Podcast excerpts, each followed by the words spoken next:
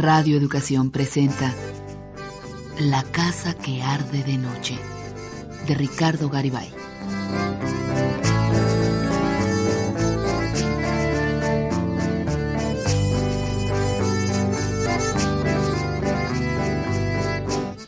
Un destello fugaz en la soledad del desierto.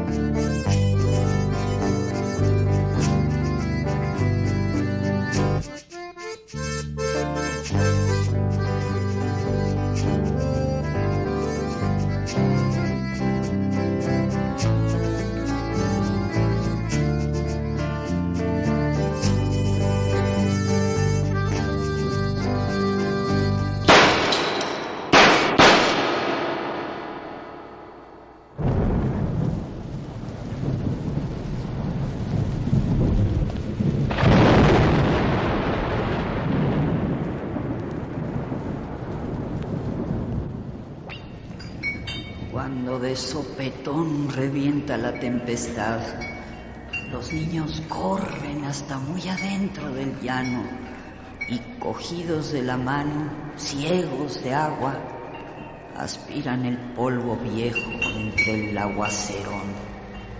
Cuando de sopetón revienta la tempestad, los niños corren hasta muy adentro del llano y cogidos de la mano, ciegos de agua, aspiran el polvo viejo entre el aguacero.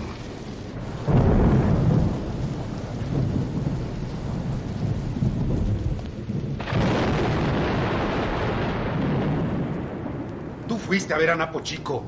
Le dijiste.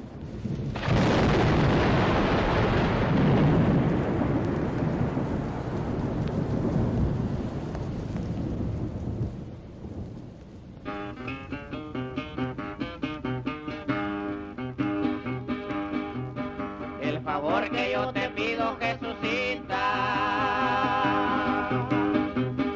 que me quieras como yo te quiero a ti.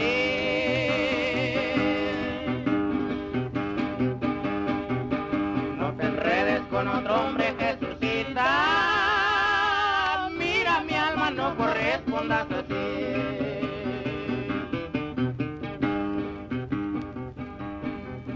El favor que yo te pido, Jesucita,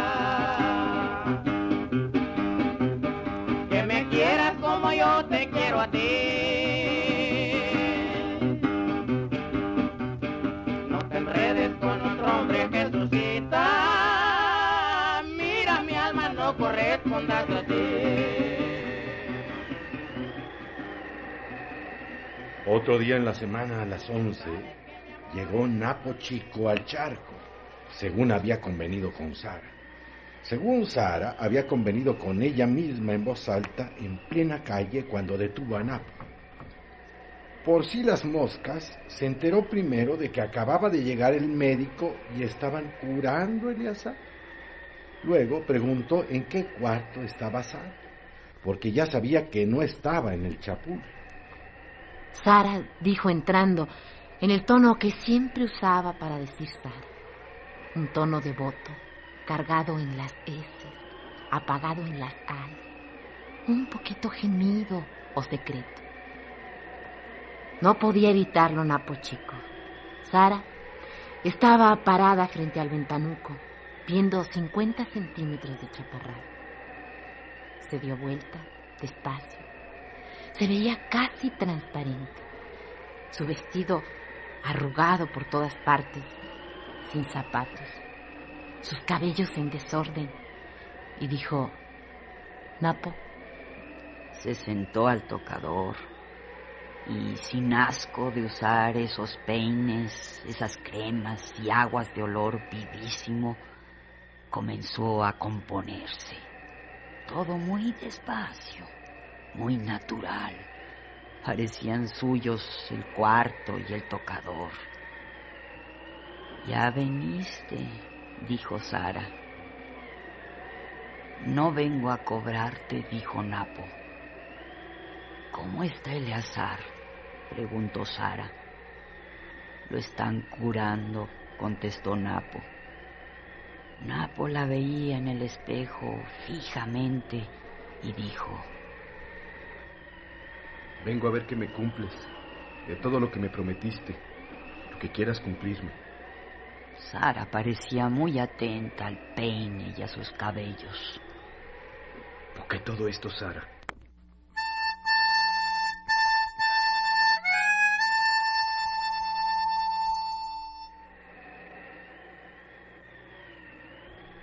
Sara desvió la mirada y la puso en Napo, en el espejo. Se veía triste en Napo. Su tremenda corpulencia se veía aterida y Sara como si no le debiera nada a Napo.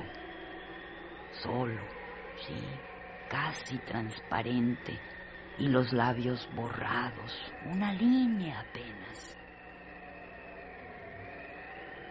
No te engañé, ¿verdad, Napo? No, No voy a cumplirte nada. Está bueno.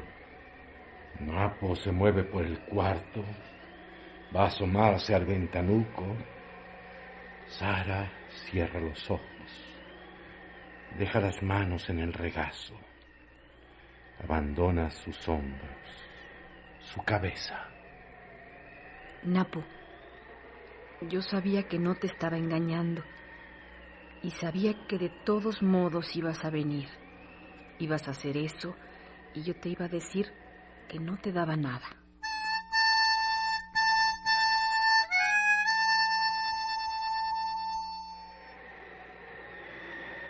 Está bueno, dice Napo, viendo 50 centímetros de chaparral.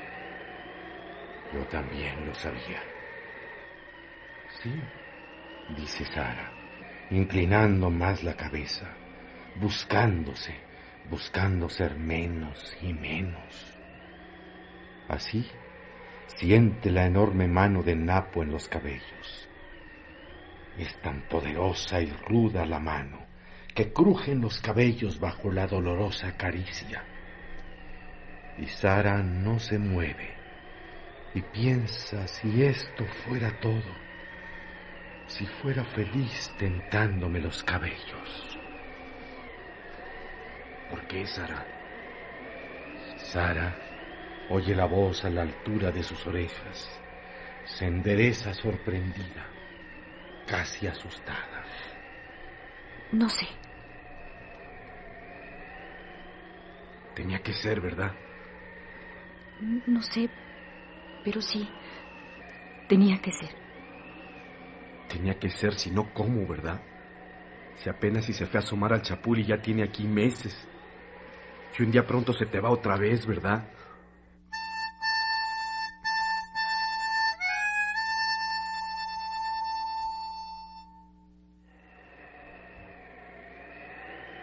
Sara asiente muchas veces, hurtándose a la fija mirada.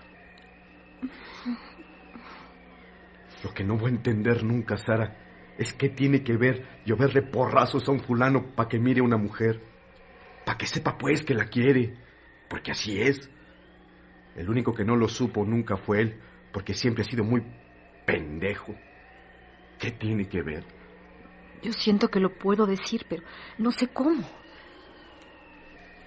Si es que no eras tú, Sara. No eras tú allí en la calle contándome cosas, prometiéndome quién sabe cuánto. Cuando una mujer, esto ya lo he visto, trae una cosa, un cuento, trae un quehacer para la vida, así es. No es ella. Hace cosas que no son ella, por tal de arreglar su asunto. Yo así te sentí. Por eso le pegué. De verte así, nunca te mereció el hijo de su puta madre. Yo quería, Sara. Yo quería. ¿Cómo no lo maté?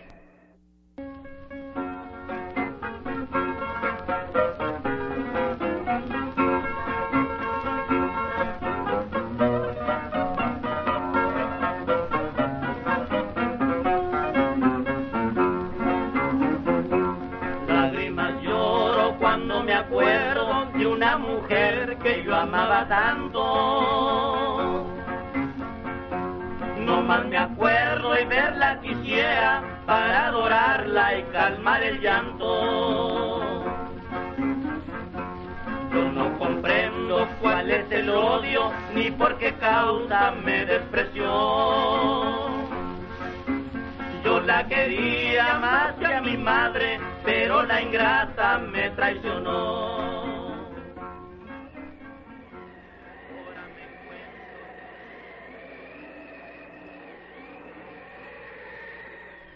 Sara va a llorar.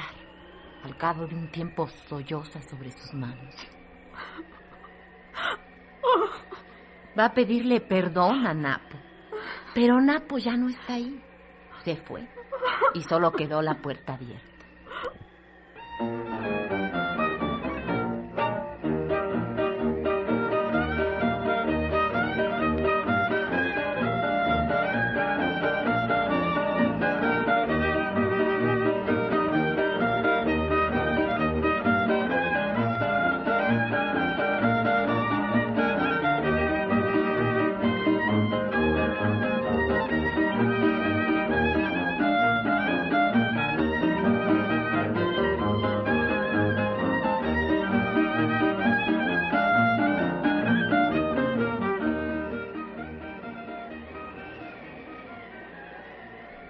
Y Sara le sigue contando a David.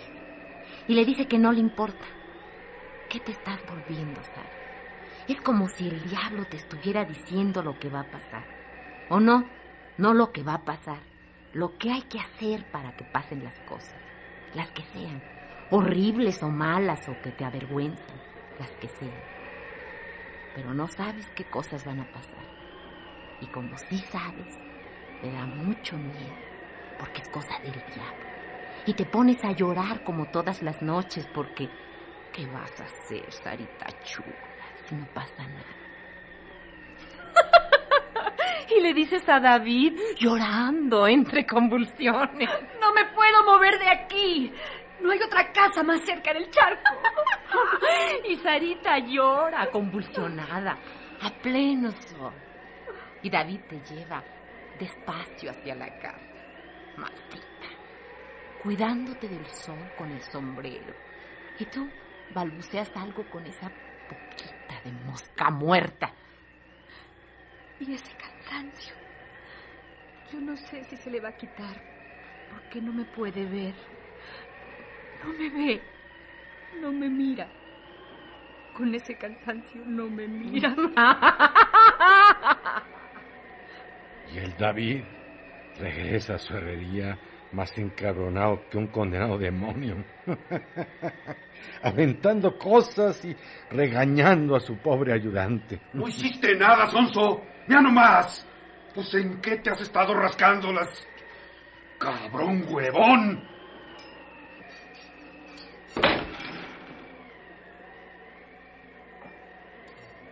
¡Uy, uy, uy, uy, uy! ¡Qué miedo!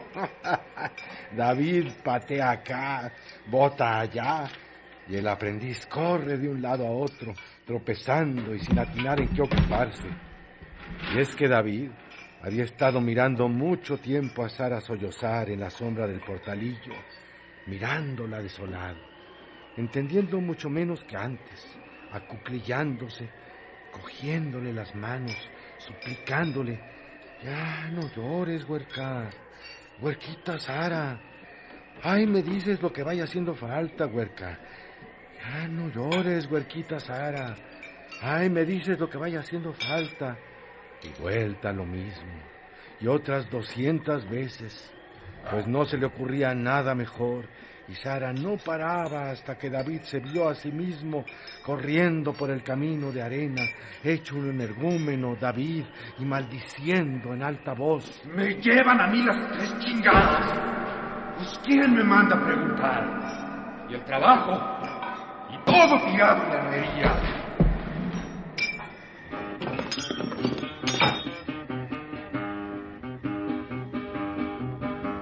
El favor que yo te pido, Jesucita. Que me quieras como yo te quiero a ti.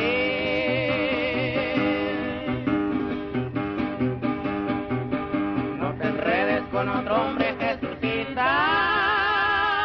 Mira, mi alma no corresponda a ti.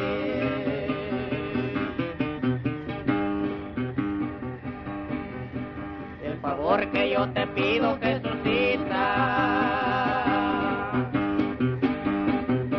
que me quieras como yo te quiero a ti.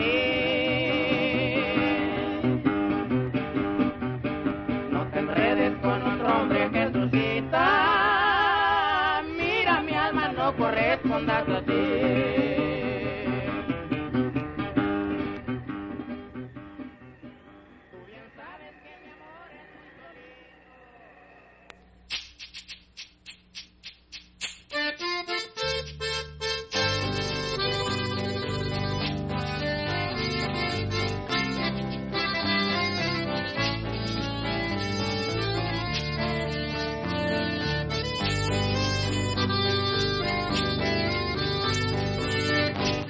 Participaron en este capítulo Alonso Echanove, Claudio Obregón, María Rojo, Ana Ofelia Murguía, Norma del Rivero, Carlos Mendoza y Marigeli Crespo.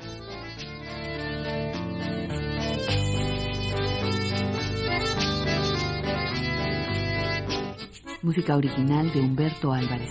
Asistente de producción, César Iglesias. Efectos físicos, Toño Guadarrama. Controles técnicos, Toño Fernández.